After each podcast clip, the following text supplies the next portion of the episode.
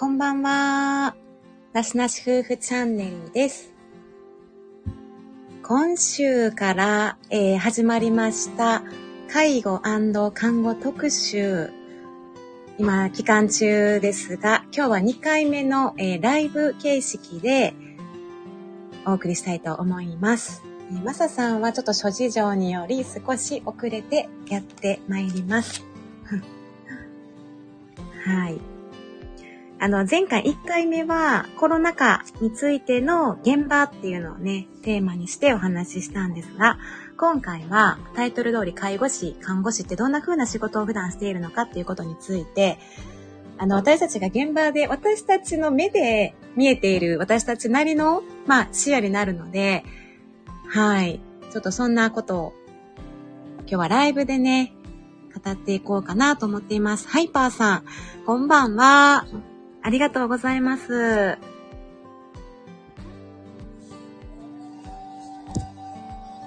はい。あ、どんな話ですか？えっと、私たちなしなし夫婦が、マサさんが介護士で、私が看護師なんですね。で、まあ今回はですね、まあ介護士と看護師のそれぞれのね、お仕事内容について、まあ、ざっくりにはなるかもしれませんが、私たちが経験してきたことも含めて、現状みたいなことをね、お話をしていけたらと思っています。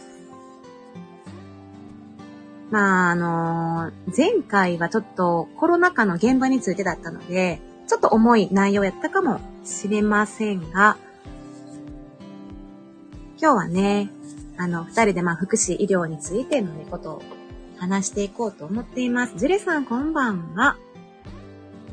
ジュレさん、はじめましてですかね。ありがとうございます。いらっしゃいませ。あ、ハイパーさん、家は看護師えー、管理栄養士さん。あ、そうなんですね。ご夫婦でってことですかね。看護師さんと管理栄養士さん。あ、そうなんですね。ジュレさん、はじめまして。ありがとうございます。まあ、あの、後々の話題にも出るんですけど、あの、やっぱりもう、少子、超っていうか、超少子高齢社会なので、今、もう、もうどんどん加速はしていきますしね、あの、そういう医療的な、その経済面もかなりこう圧迫されていくよ、みたいなこう内容も多分おいおいね、話してはいくんですけど、えっと、あ、前水木さん、こんばんは。先ほどはライブお疲れ様です。あ、ぽちゃん、ジュケル女子大生。いらっしゃいませ。ありがとうございます。こんばんは。はい。なので、結構ね、課題というか、この先、いや、どういうふうに私たちは考えていったらいいのかっていう、もう山積みなんちゃうかなっていう業界やと思うんですけど、まあ、あの、福祉医療の場っていう変化はね、前々からも今もですし、これからも多分変化ってすごい大きい変化とか影響が大きいかなって思ったり、ハイパーさん、温暖化で少子化が加速してるみたいですね。あ、温暖化も影響があるんですね。もう、その、ありがとうございます。おいおい、この在宅の方にね、どんどん切り替わっていってますし、長期間病院にいたり施設にいたりっていうことがなくなってくる中ですからね。はい。なので、今日は、まあ今日はそのあんまり重い話じゃなくて、まあ普段等身大の私たちがどんな風なね、仕事をしているのかってことをね、話していこうと思います。ハイパーさん、介護は外国の方頼みですねって。今ね、増えてるみたいですね。海外、外国の、あの、介護士さんがね。あ、マサさん、お帰りなさい。はい、どうも皆さんこんばんは。えー今日はですね、介護看護特集2回目ということで、えー介護士、看護師はどんな仕事をしてるの？えー施設、病院ってどんな種類があるの？他の職種、介護、看護師以外ですね、他の種類の職種の方とはどういうふうに連携取ってるの？みたいな、あの話をちょっとしていこうかなという話、ことです。えーうんハイパーさんこんばんは。いらっしゃいませ。ジュレさんこんばんは。先ほどはどうも。ハイパーさん。それから、はい前水木さんもどうも、先ほどはお疲れ様です。エポニキムーチョ。え？あ、こんばんは。アパちゃんもこんばんは。いらっしゃい。ハイパーさんとこは看護師さんと管理栄養士さんみたいです。あうん、へえ。はじめまして、はじめましてですね、ハイパーさん。うんいらっしゃいませう。ん。うちは、あの、僕が、あの、介護士をやってまして、えー奥さんのマミさんが看護師をやってます。ね。うん。の夫婦です。はい。はい。で、まあ、まず、えー介護士、看護師はどんな仕事をしてるのかっていうことなんですけども、まあ、あの、あ、タミさんこんばんはいらっしゃい。。こんばんは。えお疲れ様です。ー看護師、えー介護士、看護師、まあ、介護士の僕の仕事っていうのはですね、うん。あスタイフ動物王国園長ワッフル、ワッフル水野さ 誰かと思いましんた。はい。園長になられたんですね。はい。はい。こんばんは。こんばんは。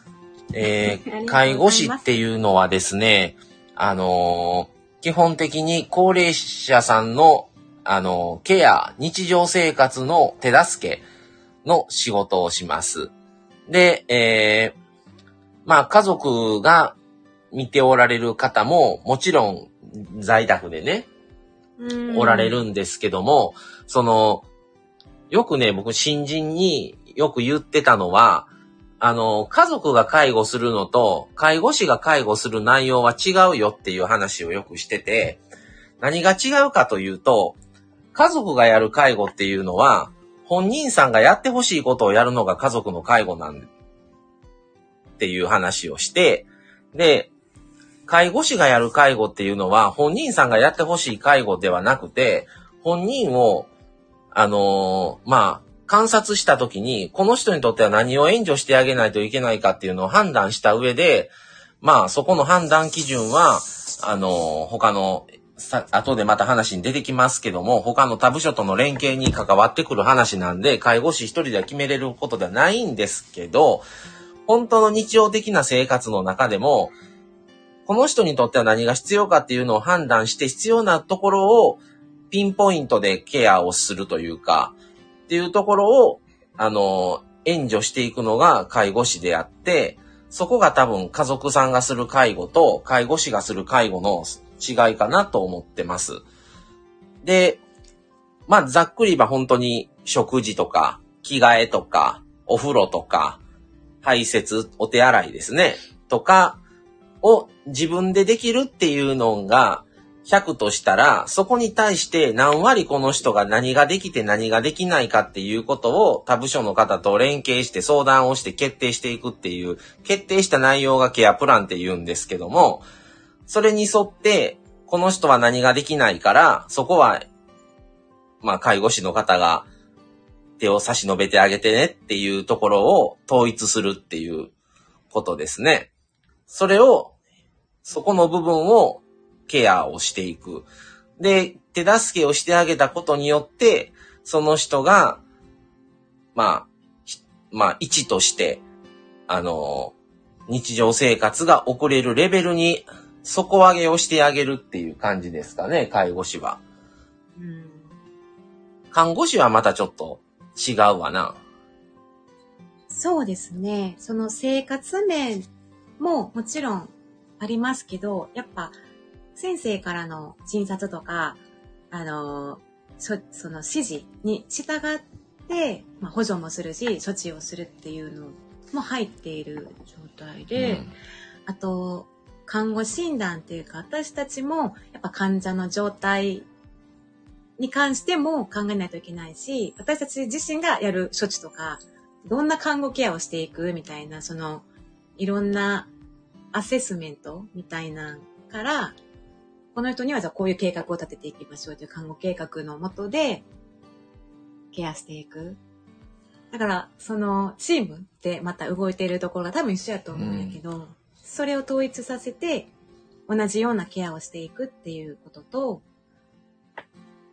あとまあほんまにチームケア今ですね、チームケアっていう言葉がすごいもう、あのーまあ、そういうふうに介護というのはやって、連携をとってやっていきましょうっていうことになってて、そのチームケアっていうのはじゃあ誰とやんねんって話なんですけど、それは、まあ、ドクターと、ナースと、それと、えー、あと、リハ系ですね。うん。あ、の、理学療法士っていう方が PT、で、作業療法士っていう方が OT、で、言語聴覚士っていう方が ST、その施設によって小型の施設やったら ST がいなかっおられなかったりっていうこともあります。うん。し、そこは規模にもよりますね。OT がもう ST と、もう、まあ言うたらもう、まとめてやってるみたいな感じのところもありましたね。し、もうそれぞれおられた施設もありました。あと社会福祉士さんとかソーシャルケアさん、あとケアマネ。ケアマネケアマネ相談員と介護士介護士さんと、まあ家族。在宅やと福祉用具の業者さんとか、ですね。っていうところで、うん、まあ皆さんがこの人にとって、うん、薬剤師さん。何を？栄養士さんだね。あ、管理栄養士もおったうな。ん。そうですうね。ん。その自分の、私たち自身もそうなんだけど、相手の業種、職種？うん。それぞれ関わる職種の理解もいるやん。うんうん。薬局さんやったり。代表できてるからねやったりとか、そうだね。では関わる中で、地域連携施設の方の、だからそれぞれお互いの立場を、うんでも今も対等に見ましょうって感じなのね。うんうん。うん。その上下はなくって、同じ目線で患者さんを中心にして回っているっていうところで動いてますね。っていうことを一人のケアのしあの対象者さんに対してうんやっているっていうのが、まあ介護士、看護師っていう仕事ですね。うん。で、施設、病院の種類っていうのはですね、まあまず施設で言うと、あの、昔から長いのは特別養護老人ホームっていうもう高齢者さんが入るとこ。その後でですね、介護老人保健施設っていうのができましてですね。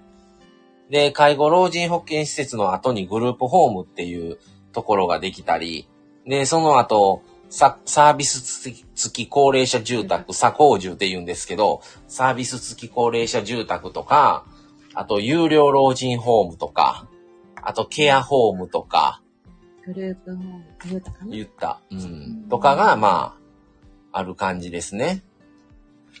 で、まあ、それは、これまた問題なのが、ケアマネさんもその違いにいまいち理解してないケアマネさんとかおって、家族さんが入られてる施設なんです。入られてるとこに、はい。名前はわかるけど、何が違うの？って言うてくる人もおって、家族が、施設側に。あ家族さんがね。うん。はい。だから、いそこは本来、うん。入る前に、査定をちゃんとしてるケアマネが話すべきなのに、それを入った後でその施設のものに、うん。グループホームってどういうことがする、どういうことするんですかみたいな、へーそうなん。何が違うんでしょうか老老老人保健施設、うん。みたいな、と、みたいな、えっていう人はいます。それはどこから来られたんやろお家から来自たのか宅、施設初めて。あ、そうなんだ。うん。それは、どういう施設が向いてるよとかは、どこまで話をしてるんかは知らないですけど、聞いてる家族さんお話を聞いてるか限り、そこまで把握をしきれてないケアマネはいるんだなっていうのは思いましたね。もう自宅からやと多分窓口ケアマネージャーさん病院ぐらいからとかしない病院からとか病院やったら多分ソーシャルワーカーさんがまずそういう説明をされる気がするんですよね、ケアマネじゃなくってね って思ったり。なるほどね、うん。そういうことも家族ってわからないですもんね。うーん。あコメントありがとうございます。覚えられない。はい。和法看護師は指示通りやればお給料もらえますからね、やって。なるほどね。その、のその指示っていうのが、どこまでこう、あれするかですね。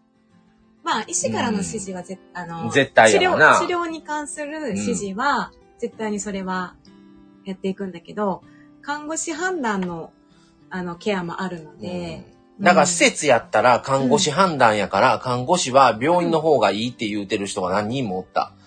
私たちが全部指示出して、私たちの責任になるのが重いって、看護師さんうね。ん、それやのに病院より給料安い言うて。訪問看護もそうですもんね、うん在宅の方でとか、まあ、それは医師にまあ、まあ、いるけれどもってことね。基本おらへんから、いちいちそんなたんびに連絡取られへんから、そうね、目の前の事後。報告。うん、うんそうですね。ああ、タミさんね、うん。あの、名前が違うだけって感覚はわかる気がします。ずっと老家にいらっしゃる方とかいますしね、現実。あとね、しあの、職員でもう、ん。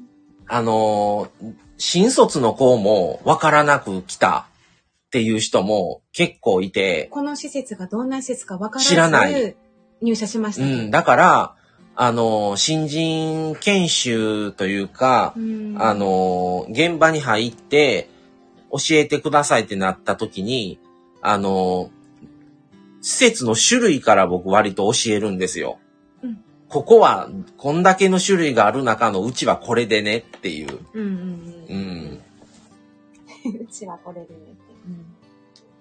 新人、まあ、研修の中にはやっぱり当然、いやー、そこまで詳しくやってる時間がないんやと思うわ。ねどれだけの施設とか病院が基本的なオリエンテーションというか研修を入念にするか。まあ、病院はね、すごい研修厳しいんですけど、そうなんですよね。うんそういう方も結構おられます。はい。うんそれでまあ、多職種の種類からの連携っていうことなんですけど、それはさっきのケアプランっていうその利用者さんに対して3ヶ月ごとにケアプランというケア内容の更新をしないといけなくって、介護保険上。それで、あの、そのケアプランっていうその人の用紙を立てるときに、あ、ジュレさんまた来ますってことでありがとうございました。そのケアプランを立てるときに、その先ほどお話しした他部署の方ですね、ドクター、ナース、えーそれぞれの、あの、まあ、リハブの人3人おって、うん栄養士がおって、うん。ケアマネがおって、相談員がおって、みたいな、うん。で話をして、そのこ、それを3ヶ月ごとに更新をして、それ、その人に対して何が今必要か何はいらないか、何をまた新たに問題が発生して、またこの何に対して何を入れないといけないかっていう話をするときに連携を取るっていうのが一番大きいかもしれないですね。うんあとはまあ、リハの方に関しては、あの、こういうことを次のリハビリっていうのはもう週2回しか、その人に対して、あの、関与できないので、その後のそれ以外の時間、5日間は、もう現場の介護士が、そのケアプランにのっとったケアというか、リハビリをうん行って、それをリハビリの日にリハの先生がそれを対して経過観察をして調整をするっていう連携ですね。うんうん、看護師とリハビリは結構近い気がします。医師より、医師の次に多分ケアマネ、あ、ケアマネじゃない。リハビリさんは常に毎日来られるので、で単位まで絶対にしているものだから、うん、結構このコミュニケーションは大事やなと思うんですよね。医師とまあ、医師とリハビリもね、されてるんですけど、認知的なものとか、普段の食事やったり排泄やったり、把握してるのは看護師が多いし、うん、本人はできるできるとか言うてても、看護師にしたらいやできてませんよってことのこの差があったりギャップがあったりするから、まあ結構リハビリさんも曜日変わってとか久しぶりに見てとかあるので、そこの差を埋めるための情報提供は結構逐一してたり、あの、会議リハ館とかは、あの、カンファはね、していますし、うんそのね、病院にもよって関わり方結構違いますね。規模によってとかうん、距離感も違うから、距離遠いな、この病院っていうところもあるし、うん。結構だからそれ個人レベルでやっていかなあかんなって思う。どんだけけカンファレンスしたところで、カンファでは全員が集まってるわけやん。うん。だから、この方に、この方の話をしているんだけど、そんな1時間も2時間もやってるわけじゃないから、30分で必要な方のカンファをしたりとかしている中で、あんまり必要な情報をガーってその中で言われへんから、一番早いのは担当のリハビリさんに会った時とか、その来ている時に、その日の受け持ちの看護師が情報提供を行った方が一番濃密なコミュニケーションを取れる感じがする。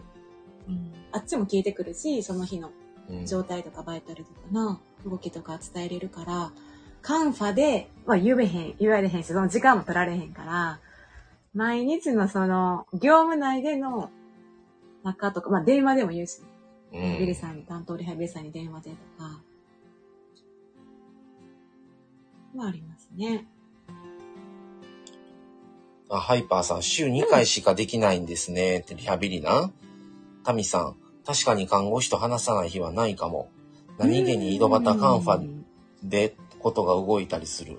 う。うんん。結局カンファって限られた時間の中で他部署の人もみんな来るから、一人に対して話してる時間がないんですよね。なんかね、逆に、これいるこのカンファ、意味あったっていうカンファあったりする。あ、そう。なんか、もう形だけみたいな時はある。それに基づいて、うん結局、次、うんケアマネが、それに、それに対してのケアプランを作るから、で、リハビリさんもプラン作っていくから。ケアプラン作るやんか。うん。だから、結局そのカンファがしないっていうわけにはいかへんねんな。そううね。ん。スタミさん、三、わかる算定のためのカンファ。あとね、もう、90過ぎた人に何させるんっていうようなカン、あの、ケアプラン上げてる人がおって、それでそれでケアプラン立て直した方がいいですよって言うて、や、やり直してもらったことはあるわ。言って。でもそれ本当にあるあるな気はしますね。どこまで本人が求めてるのか。もう来る、もうトランスも自分でできない、うんこっちでやってあげないといけない。立位無理、立位保持なんて無理な人に、リハビリで、なんかあれを足を上げてなんやらとか、もう歩けへんのに筋肉つけさせんのみたいな。もうそんなんより歩かれへん歩かれへん。ん。うん。もうそんなんより、もうこの人は体力を温存させるように持っていってあげるようなケアプランにしないとダメなんじゃないのっていう、もうそういう次元は超えてるよ、この90歳過ぎた方にって何させん。のみたいなケアプランをどう話し合ってこう決まったんっていうリハビリ入ってるってことやんな。入ってる、全部が入ってる。まあまあまあうん。その入れるなら、あった。まあ、演、演芸というかな。なるまあ必要なな、ケア入れるにしてもね。うんん。その、なあ、難しいよね、本当に。だからほんまにその人が中心に立っているのかどうかは怪しいかもしれない。うんお互いの、お互いの職種の都合でやってないか、それみたいな。うん相手の都合を考えただけのチームなんちゃうかとかね。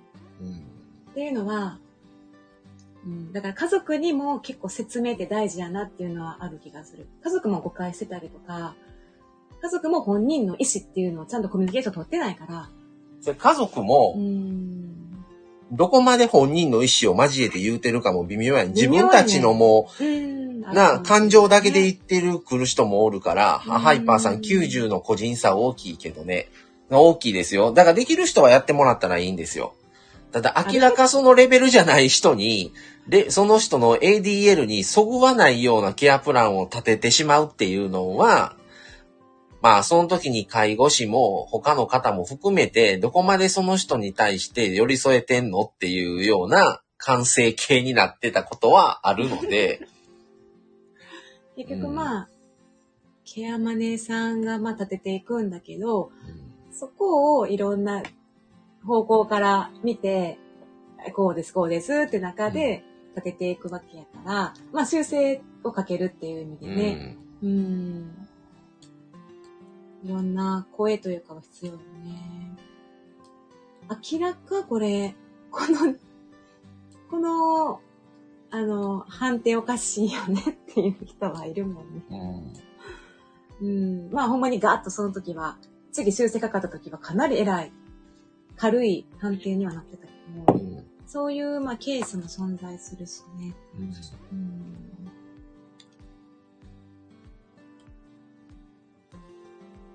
あ、水野さん、患者さんとその家族の価値観の違いだけでもトラブルになるぐらいですからね。あそこの温度差もね。ね。う。うんん。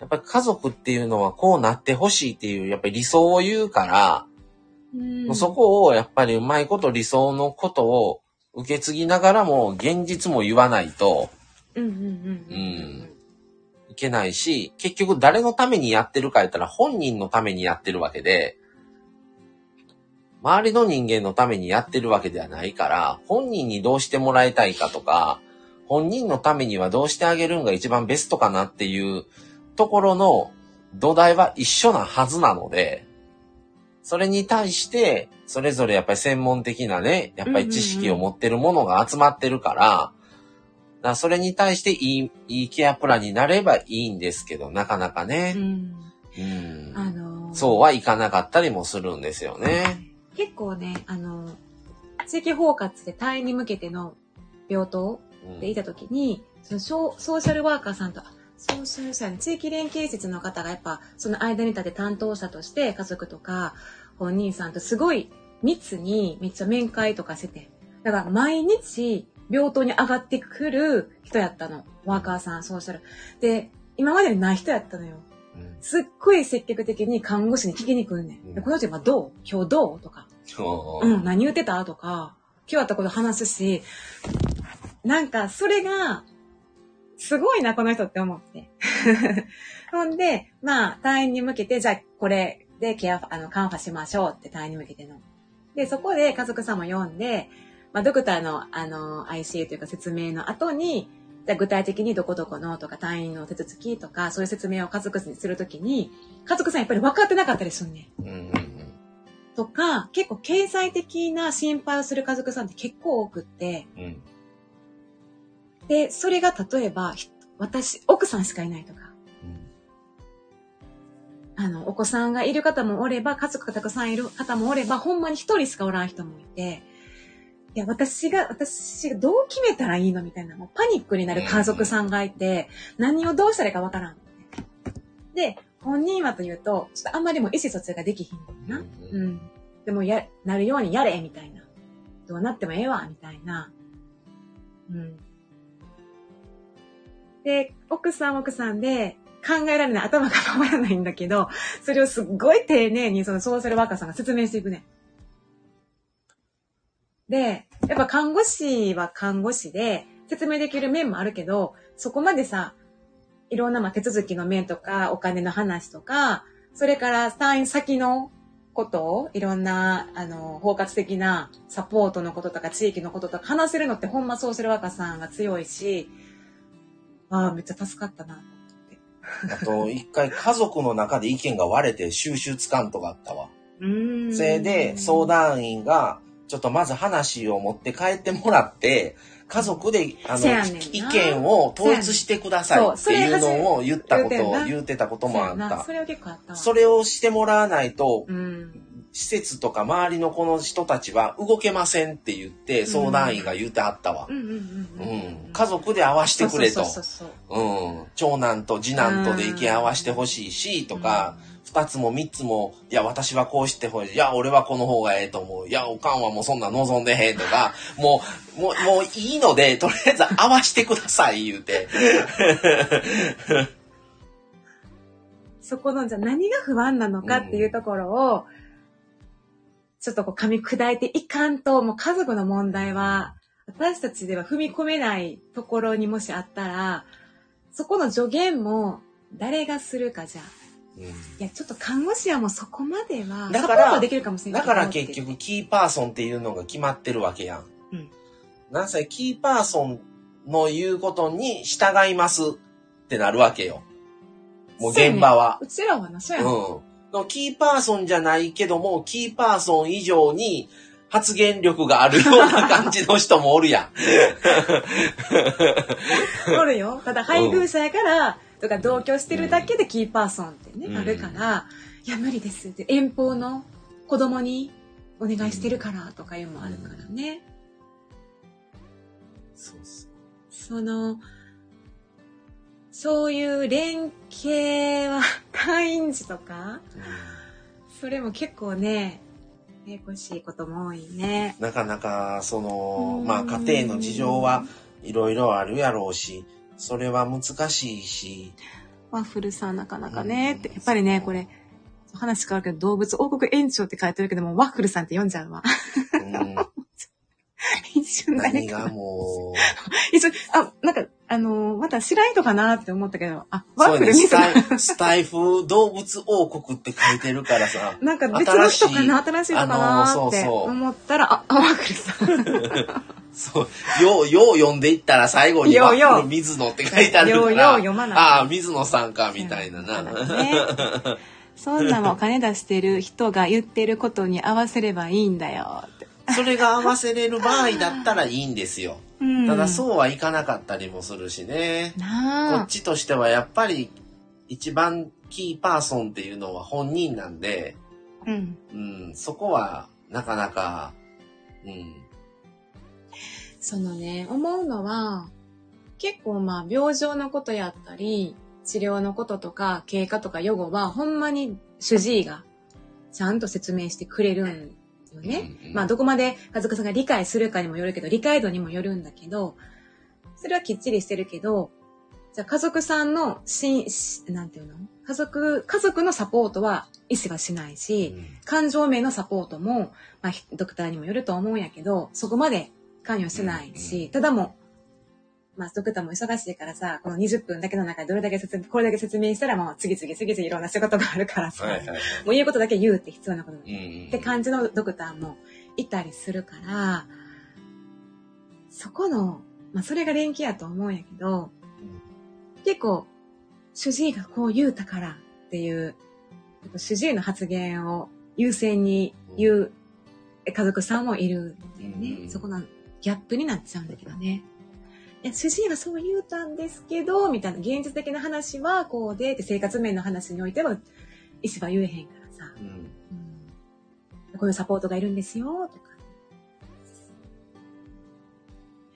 えー、っと、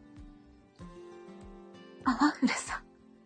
マイホーム作りとか、結婚式とかでもそういう問題ありますが、病気となるとまた判断が難しいですよねって。そうですよね。ううんーん。答えってないものね。うんこれがベストだろうみたいな。これがベターだろうっていうので、これは間違い、これが正しいっていうのはないから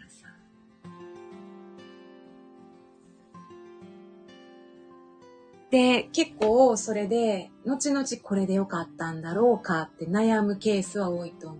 答えがないからね。タミさん、園長。いつまで園長笑いにいつか、いつまで、いつから園長やったんでしょうか。タミさん、タミ、アイコン戻しちゃいました。あ、そう今日はさ、なんです動物園ね。ややられてたから、水野さんと。あその時にタミさんど。がアイコンを、うんアイコン変えられてたんですうんもうね。もう戻したっていう。だからか。で、水野さん、園長を無視してもらって笑い。あハイパーさん、キーパーソンご本人っていうのを、また、あの、本人じゃない、キーパーソンは家族、家族さんなんですけど、その、一応、まあ、指示を、あの、まあ、家族の意見を言って、こちら側の意見を、あの、まあ、一旦吸収する人というか、まあ、その人のことに対して窓口ですね。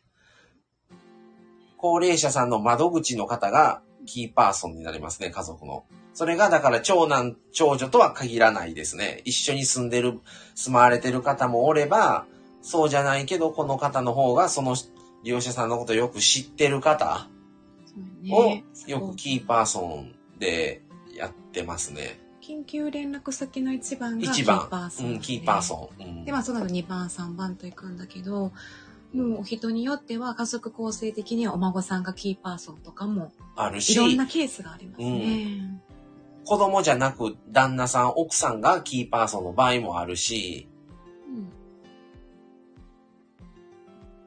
本当にその事情によって、家族さんの事情次第で変わりますね。病院からあなたがキーパーソンしてくださいっていうわけでは、言うてるわけではないので。うんなんかイメージなんですけど、まあ、どんな仕事っていうところで、同じ人、例えば介護士だったら介護士さんと同じ？介護士さん？看護師だったら看護師と同じ？そこでの連携って、まあ、普段毎日当たり前にしてるやん。うん。だから徐々にまあそうやって共共同できている、協調していけるやん。だから、その一歩外に出た多職種のコミュニケーションって結構一番難しい。うんうん。改めてなんか今思ったりした。接点が少ないっていううのもあんるし。。あと別の会の人とか、別の病棟の人とか、違う看護師やけど違うあの病棟の違う部署の看護師とか。うん。まあね、なかなか同じ、同じ職種の者同士でも、なかなかその、連携取れてるかって言うたら、そういうね、情報共有とかできてなかったりもするので、なかなか各職種までの手を伸ばす余裕がないっていうのもありますね。うん。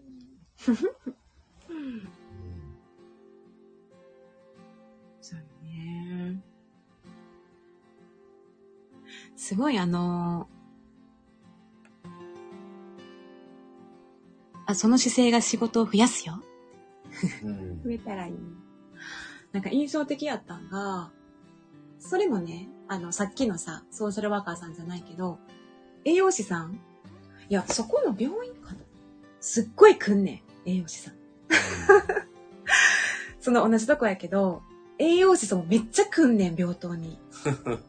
で、すっごい把握してんねん、患者のことを。すごいやん。で、まあ、もちろん患者本人のとこにも足を運ぶし、どうどう？みたいな。どう？どうなん？みたいな。食べれてんの？とか、どうこれでよかったとか、この、まあ、変更、食事変更した後とか、まあ、ちょっと、その病状が変わった後の食事とか、栄養面とか、で、見てると、まあ、すっごい仲いいねんな。その、まあ、ベテランとか長い看護師さんやし、その栄養士さんもそのベテランさんやったけど、まあ、付き合いが長いのもあるんやけど、友達みたいな感じで、一瞬この人誰かなと思ったら、あ、栄養士さんなんや、みたいな。うんで、その、なんていうかな、そこの地域連携は多分、えっと、退院の時の、その、カンファね、家族読んだりとか、そういう、退院前カンファもそうやけど、退院前の栄養士さんの説明うんっていうのが、ちゃんと時間とお部屋を決めて、時間も決めて、しっかりと栄養士さんが話すね。とかまあ、それができひんかったら、IC とかカンファの時に、あ、ちょっと覗きますんで、家族さん追ってくださいとか、お、あの、後で行くんで、あの、帰らせないでそこに追っておいてください、進め行きます、みたいな感じで、なんか、いいなって思う。うん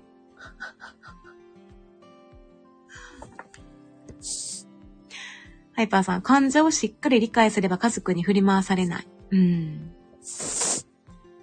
まあ、ほんまにそのね、ソーシャルワーカーさんはそのいい例やったなと思いますね。うん。んで、まあちょっと話変わるけど、私、その栄養士さんと全然、何？そんな付き合い長くなかったけど、私が辞めるとき、めっちゃハグしてくれる。頑張りや言って。うん。まあ熱い人やったよな。うんあハイパーさん、患者に大切なものが何か専門職で共有することが大切。そうですね。ね。あ、水野さん、すいません。このあたりで失礼します。あありがとうございます。あれ戻ったうん戻った水野さん。あ園長やめられたんやな。タミさん、水にご挨拶ありがとうございます。うん。ハイパーさん。誤嚥してるのに食べさせてとかいう家族とかに時間かけることない。うん、そうですね。うん。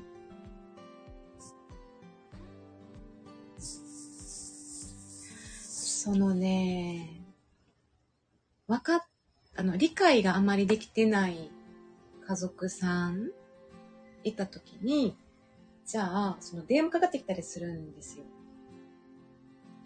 なんか、例えば、どうしてこうなのなんていうかな病状について、教えてください、みたいなね。そそんな人はさ、なんでケアプランのうんさ、カンファに参加してへんのやろうと思ったりするんだけど。うんうんうん。うん、来てほしいねんけどな、そういう人は。そうん、ケアプラン作成するにあたって、あの、カンファレンスってやってるのうんに、うん。うん参加してくださいよっていう。そう。で、これからよこさ、食べれなくなっていきますよとかいう話とかで、かかってくるよね、看護師さんとか病棟にね。で、よくよく見ると、え、昨日これ、主治医と話してるやんってななった時があって、先生は一体何を話したんやってなった時があった。そういうのは、病状は基本、じゃあ主治医につなぎますねとか、細かいことは絶対に主治医が、私たちは言える範囲って限られてるからな。うんうんうん。じゃあ、あの、カンファレンス設定しますってなるから、そういうのあったかな。主治医が十分な説明をしてない時っていう場合もある。うん。それで、あ、もうこの時間。この時間も、みたいな。返して言うて。そうそうそうそう。何を聞いたの？みたいなのはある。うん。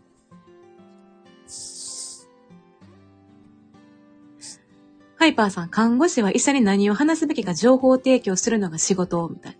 そうですね。うんうーん。医者もね、あのーめっちゃ聞いてくるからね。うん看護師。まあ、ドクターは、そらそう、それでそう、そうそう。な、実際ずっと関わってんのはナースやから、うん。うん。ナースに聞いて、情報を得るしかうんしょうがないわな。そうそうそううん。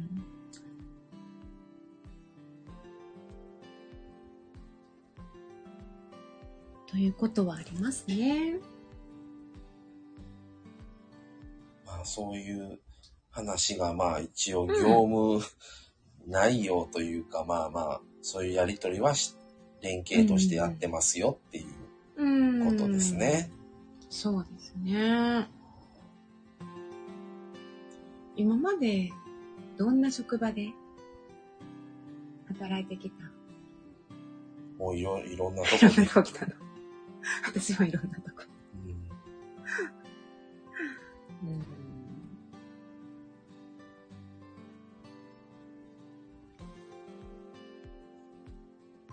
僕は老犬の年数が一番長いので、やっぱり老犬が一番いい感じがするかな。老犬ももうまた今趣旨が変わってきてて、結局もう特養に入れないから、うん。老犬に来たっていう方も多くて、もう特養化してるんよね、老犬が。うんもう、その街でいっぱいやから入れないってことやね。そう、ね秋待ちで。そうよね。何年もとかも言うんだよね。で、老犬を紹介されてっていう。んだから老犬の、老犬っていうのはリハビリをして ADL を維持するっていううんことができない方もおられる。うんうんうん。でも、うん、老犬やからう、んうん。リハを入れてる。うん、入れる。うん。そうやね。本当やったらこの人は特養よなっていう人も普通にいるから、すごい、そうなんやな。うんあ、高弘さん、こんばんは。お久しぶりです。今から会議なのでアーカイブ聞かせていただきますってことで。いやありがとうございます。あ、スターありがとうございまやす。いつも、高弘さんいただいて、プレゼント。ありがとうございます。タミさん、高弘さ高ん。上さん、高弘さん。はーい。うんショートステイのロングで待つとか。ああ、いましたね。そういう人、ロングロングショートみたいな。はいはい。専門性が高ければ、カンファレンスはうまくいく。うん。ねも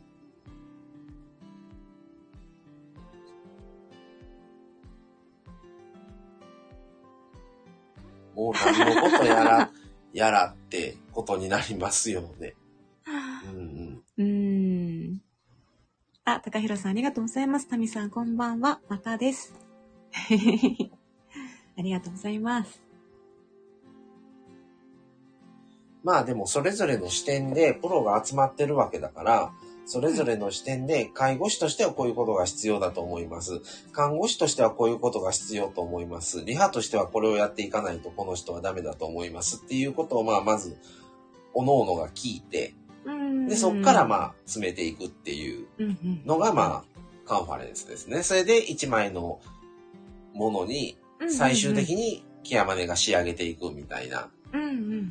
で、また決まったこともケアマネが家族に報告してっていう感じですね。だから始まる前に家族さんにどういうことを要望されますかっていうことも、ケアマネなり相談員が聞いてて、うんうん、それも、まあ、どちらさんかが言うてくれるっていう、うん家族はこういうことを希望されてます。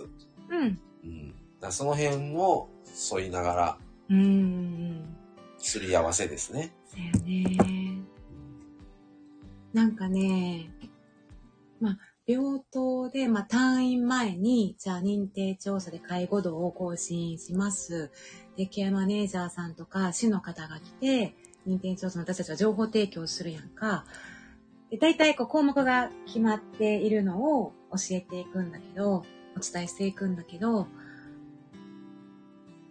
まあ、結構私思ったんが、家族の話ってそこの中にないのよね。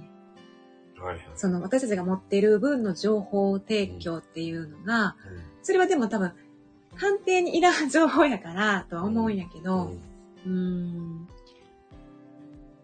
うん。一応家族、あの、ケアプラン自体には、うん。本人の希望、家族の希望っていうあ欄があるから、あるね。あるから、やっぱりまあそそこでうん聞いてるね。としても、うん。要望と、本人の要望はまあ、掲げた上で、どう近づけるためには何をしてあげるのがいいのか、みたいなうん、感じやわな。自分で歩行できるようになってほしいっていう家族の希望みたいな、うん結構あった。だから、うん大元の枠がまずそれやから、うん、うん、うんうん。うん。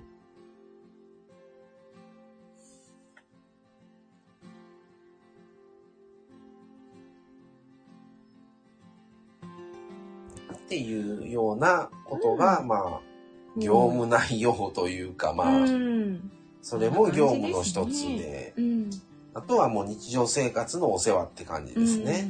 うん。うん。何かこう、忘れられないエピソード的なんてある？まあもうさ、いろんな、いろんなことがあったと思うけど、この長い間で。うん多分いろんな断片的なさ、思い出されるエピソードってあるよね。うん昔デイで働いてた時に、うん。もう、ほぼほぼ、うんもう、全盲の人がおって、あー。その人は、まあ、うん亡くなりはってんけど、うん。うん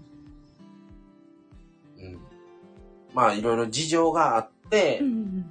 まあ、自殺したんよ、その人は。その人自身が？自身が。うんけど、まあ、家族としてはう、ん。こういうことがあってね、みたいな触りしかもちろん言わんわな。でも、うんうん毎週週2回3回来てるから、うん、来てた人やから、いうんうんや、そん、この人はそんなわけがないみたいな話には職員同士間ではなって、で、おそらくこうであろうみたいな話は言うてたことはあったけど。そうなんや。うん別の何かがあったんちゃうかみたいな。うんまあ、あと家族の事情で、うんうんうん、まあ、その、タイミング的うんにう、ん。それも、それが原因ちゃうかみたいなことがあったんや。あんま言われへんけど。っていうようなことがあって、、とか、うんあと、まあ、今の先ほどのそのケアプランの話じゃないけども、その、夜間、もう全然眠らない人がおって、はい。で、その、臨時カンファをしてくれって頼んでやってもらったこともある。うん。もう、その人のことを話すんだけど、うんうん。その人のことについて話してくださいではなくて、うん。その人がうん。夜間も本当に眠らないっていうのを困ってるっていう言い方をするのは職員都合なわけややね。うん。ただうん。その人が発汗も多いし息も荒なってるし、体が休めれてないと。だから、夜間？夜うん間、それ昼間もしんどそうにしてると。う。んそれは寝てないからなわけで、じゃあ昼間寝れてるかって昼間も寝てない。っていうのをもうちょっとなんとかできひん、できないですかこの人。倒れてしまいますわ、こんなんやったら。っていうのでう、んそのことだけについて話し合ってほしいっていう、話してほしいっていう、もうもう介護士で困ってるっていうのを、うん。ナースと一緒に言ったことがあって、それでケアプラン、うん。ケアカンファをうん。何人かやった、終わった後でそのことのみについて話し合ったことはある。ああ、そうなんやうん、頼んで、ああ、そうもうこっち側からな。うんうんうんうんそれでまあ最終的に。じゃあもうちょっと、あのー安定剤出しましょうかにはなったんやけど。なんか検査とか行ったりまでは別にしなくてっていう。そういうまあ、だからそれ見はて、もらう診察とかはな。だからデータを集めて、それで、だから診察はせえへんけど、その場で全部の人がおった上でそれをやうん。ってもらって、うんうんうんうん。こうしましょうみたいなね。うん。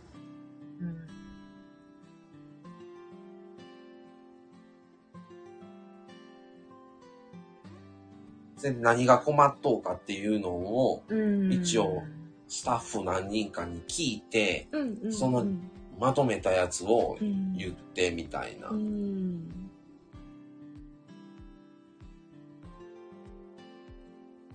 夜眠れない人は本当に多いですよね。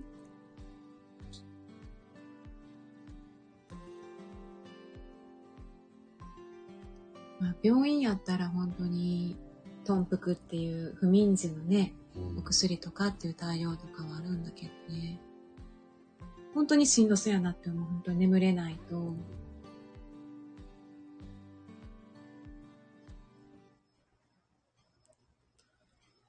なんか私もいろいろあるんやけど、その、左高中にいた時、サービス機の、うん。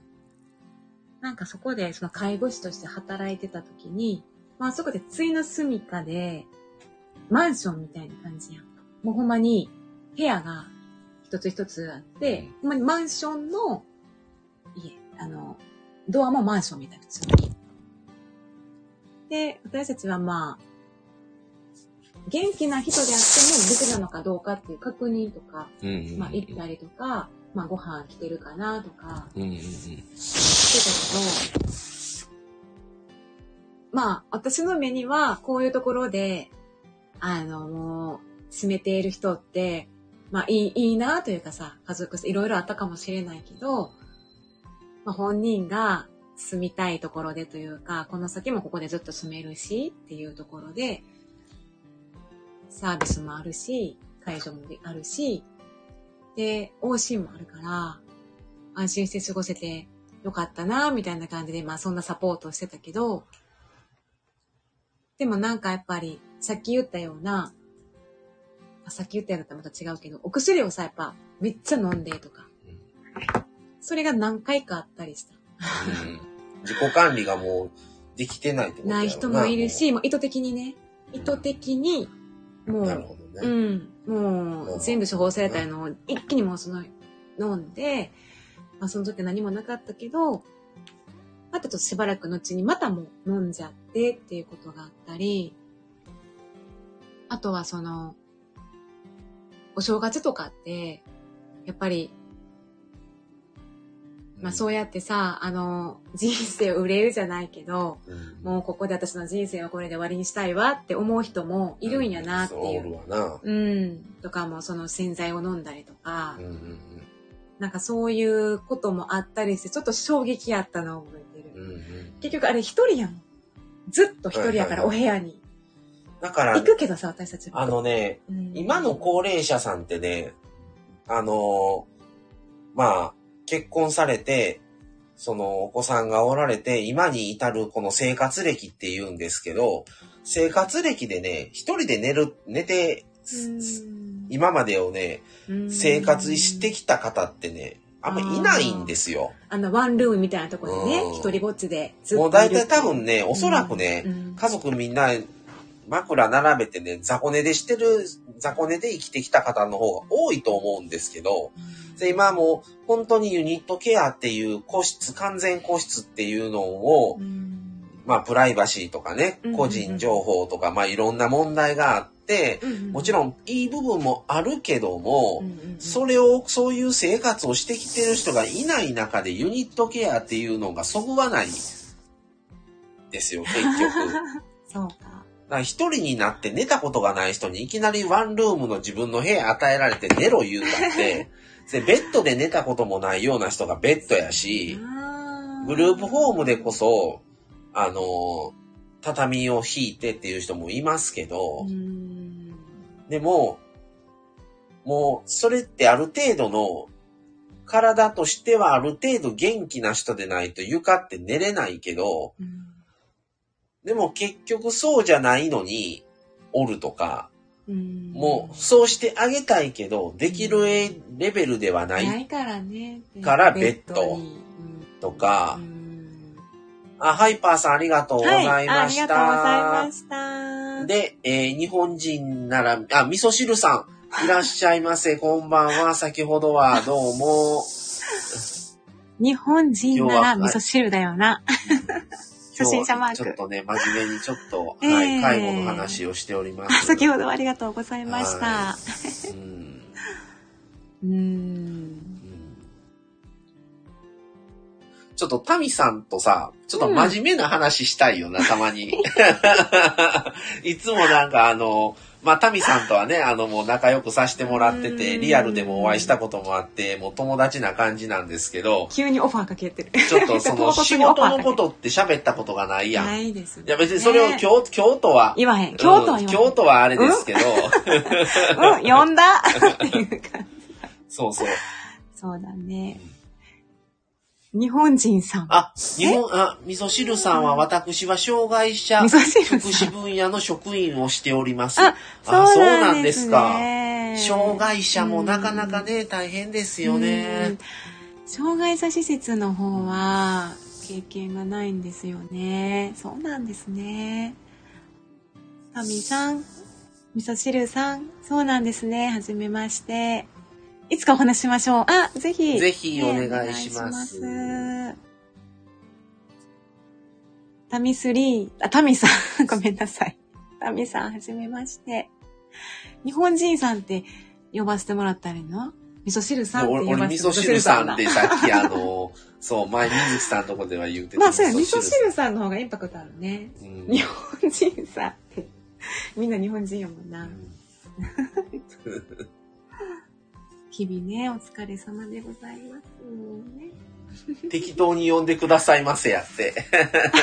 ありがとうございます。ありがとうございます。っていう感じで、あの、うんちょっと介護の話をちょっとしてみましたか。まあ、介護、看護の。そうですね。まあ、僕もいろいろ特養も行ったし、デイサービスも行ったし、老犬も働いたし、特養、えー特養言ったか、それからグループホームで今働いてますけど、うん。今グループホームと、あの、全フロ、あの、全館というか、あの、自分の働いてるフロアは全員ショート10人部屋っていうところで、うん。あの、働いてたりもするんですけど、うんうんうん。で、訪問も働きましたうし、あの、その、職利用者さんにもよるし、うん職員にも、やっぱり向き不向きはあるなと思いますね。。うんううんん、それぞれに。そうだね。すごい色出るね。私は病院から出たことがないのにかなり話がはい。偏るかもです。ああ、はい。いや、ぜひぜひ、いえいえ。うん。私たちも、もう私たちしかね、経験したことないことしかね、お話ができなくて。その病院の、うん。病院で勤務されてる、その、リリハ関係とかと、また、老県で働くリハの方々、職員さんの、その、うん。とでも多分違うと思うねんけど、俺は病院は分からへんから、うんうんうん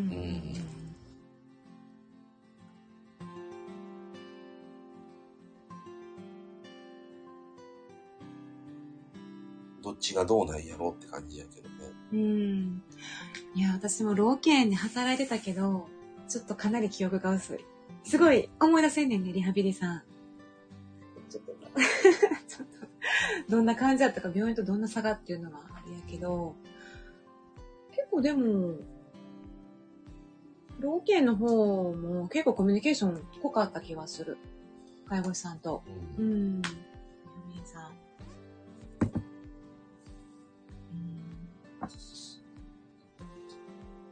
俺働いとった老犬は、あの、リハの先生が、あの、利用者さんの送り迎えもしてたから、え？フロアまでな。ああ、そうなんや。うんあの、ねリハ室が1階やったけど、うん。それぞれのフロアにおうん。迎えとか、まあうん無理な場合は電話連絡したら迎えに行ったり、送りに行ったりはあるけど、メインとしてはリハのその担当の人が送り迎えをするから、うんうんその時に捕まえて、うんあの、もう、この、このリハビリ先生は、うん。誰さん担当とかが決まってるわけよね。うんうんうんうん。だから、しょまあ、職員もワーカーも決まっとうし、で、まあ、このし、この先生は誰々さんの担当っていうのが分かってるから、じはいその人のことで話したかったら、その担当のリハの先生が来たタイミングで、うん。ちょっと話があるんですが、言って、そうやね。ちょっと、うん、ちょ、数分ちょっとい、や、本当にね。喋ったりはしてましたね。そうやね。でも、タミさんみたいな井戸端会、井戸端会議ちゃうわ。井戸端看板。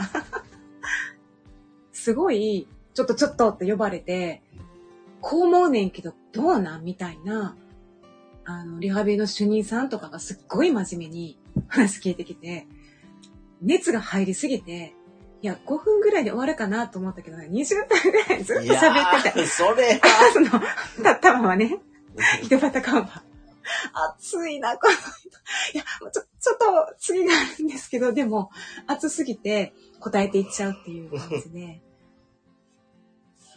じゃあ、あその、何喋ってたの ?20 分もとかって、先輩から言われて、あ、すみません、みたいな。あるんだけど、あたみさん違いますね。訪問と病院、介護保険領域。うーん。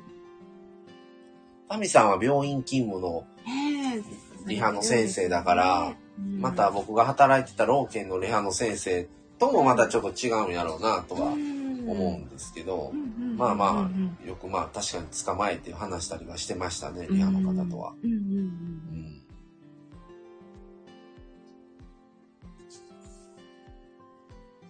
あるあるですね。うんいつの間にか時間が経つ。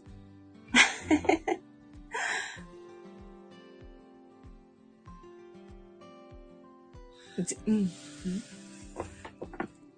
でも時間制限なかったらずっと喋っとけるかもって思ってしまう。なんか。業務が押してくる。そうやね。う んそうなんですよね。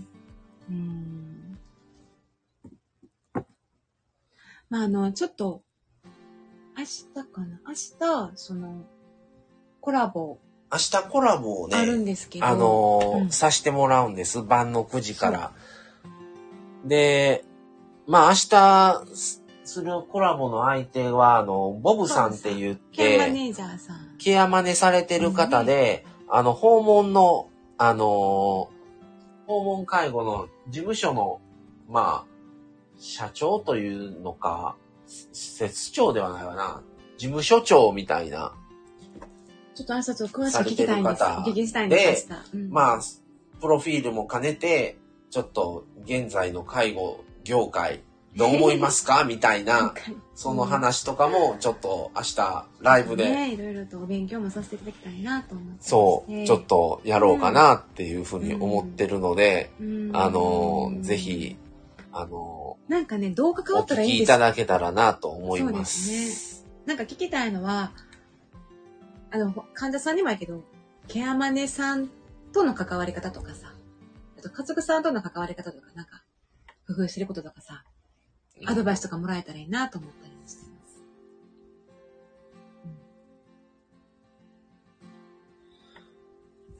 なかなかその、いろいろね、それぞれの立ち位置によってもやっぱ思うこともあるでしょうし、ね、なかなか難しい部分はあるんですけど、結構私たちって普段仕事の話全然しない、しない。ね。別にまあしてもいいんだけど、別に話すことはある？よっぽどのことは言うてるけど、あんまり別に日常的にあれなとこは話別そう。ね。で、多分専門的なチャンネルでね、介護チャンネル、介護のチャンネルとか、ボブさんやったらこういううん福祉の話もされてたり、定期的にそういう話はね、されてたりするチャンネルもあるんだけど、まあそこまではしてない、ねうんスタイフの中でもほとんど喋ってないしな。うーん。話すとこういうことになっちゃうのよ。話すと真面目になって、どこから、どこまで話していいかわ、うん切り替わりもできひんようになってくるしね。そうやね。うんどこまでこれ話していいのかなっていうことのまあ、分野にな今っちゃうから回はまあ今までほとんど話してこなかったから、うん。ちょっとこういう専門的なことも話しましょうっていうことで、うん。介介護看護特集っていうことをやったんですけどまたこの特集が終わったら当分話さないと思います。もう もうお腹いっぱいでもうええわ言うて。もう仕事で大概あれやのにもうプライベートの時間までまだ介護と看護の話すんのみたいな。たまにね、たまに、あの、そういうチャンネルとかライブあるのよ。うんで、開くと、介護士さんたちが集まって、いろんな、普段の日常の話とか、利用者さんの話に、なんか、相談とかしてたりして、うん結構聞いてると、めっちゃあるあるやなって共感したりして面白いんだあこうちゃんこんばんあこうちは。ゃん、こんばんは。いらっしゃい。うんいらっしゃいませ。うん。ね。なので明日ぜひコラボよろよかったらお越しください。そう。そうなんでございます。ですよねすごい、だから、今回の特集は、またそうんの、あれとは違う生と死のシリーズの時とはまた違う意味で、またこれはこれでちょっと重いな。うん暗くはないけど、ちょっと重めな話やな。なんか暗くないんですよね。私たち日常でやってるから、なんていうか、慣れっていうのもあるかもしれない。重めの話なんだけど、日常で仕事の中でやってるから、言い方悪いけど、な、慣れてしまう？例えば、その、初めての、その、お悔やみの場面って、うん。う時ってやっぱ悲しかったし、ただ、泣いてたらダメや、みたいな。感情を入れて仕事はできないから、そうな。そう、涙はやめときみたいな雰囲気にもなるし、そこはもう仕事として淡々と作業を進めていかなあかんっていうのが、もう慣れてしまっているっていうのはちょっと切ない。まあ、慣れたらあかんわけではないけども、ある程度そういう割り切りもしてないと、うんも感情に流されてしまうと、できなくなってしまう、この仕事が。そうやね。うん。おってん、やっぱり若い子で、うん泣いた子とかおおったりするけど、うん。その人だけやったら、うん。もちろん泣いて悲しんだらいいけど、他の残りの利用者さんも待ってるわけよ、ケアして、に来てくれるのを。その人だけじゃないから、他の人も待ってるねんでっていう話はしたことある。そうやね。その感情とその理性とのね、うん。バランスをそれを自分でうん、どこまでこう専門性を持っていくかっていう。うん。最初はでもそうやった。だからこういう話してると、うん。う ん話してる内容重いのにさ、うちの中ではそんなに重くないけど、まあ日常的に現場に行ったら話してることやかうら、わ、こういうそれほどうわっていうことはない。うちらはね、うん。周りからすると、ただこれ聞かれてる方はどうかは知らんよ。また別の話やからう。ん。でご飯食べながらでも、医療者っていろんな話ができるよねとかよくあるあるで言うけどさ、うん。ちょっとここでは話せへんけど、よくそんな話しながらご飯食べるねみたいあなこともあるんだけど、ここまで話すかっていうのは、うん。結構このデリケートなところがあるんだけどね。うん。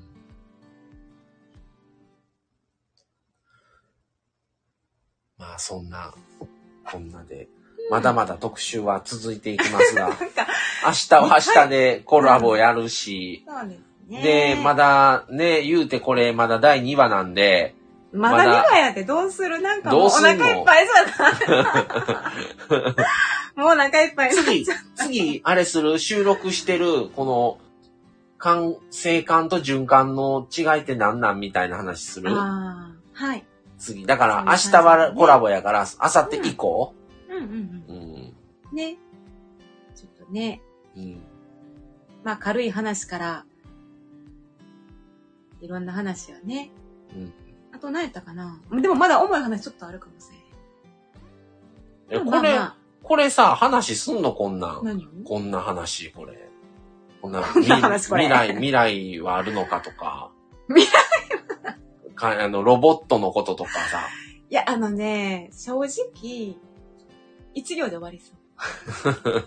そんな専門的に分からへん。うんうーん。まあ、さっきもちょっと話題だったけど、外国人の労働者の方とかも増えてるよね、みたいな、あるけど、まあそれは、あと、まあ、やりがいのこととかも話もせなあかんしな。うんうんやりがいとかね。あと、今後、ちょっと介護保険の改正っていうのが、現実味を増してくるんちゃうかみたいな。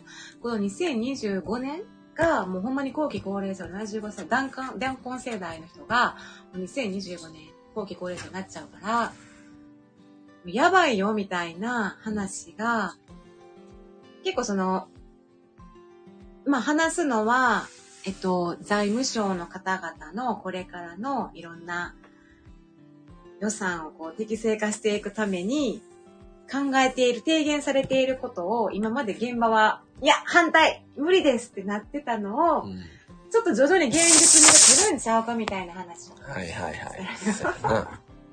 でもこれ結構いろいろ言われてるので、うんまあここでもこういう機会なので、ただお話をしようかなと思ってます。うんって感じで。だからそこ、そこから未来はどうなるのかみたいな、楽観的はちょっとできうんない。明るくはないだろうみたいうんな。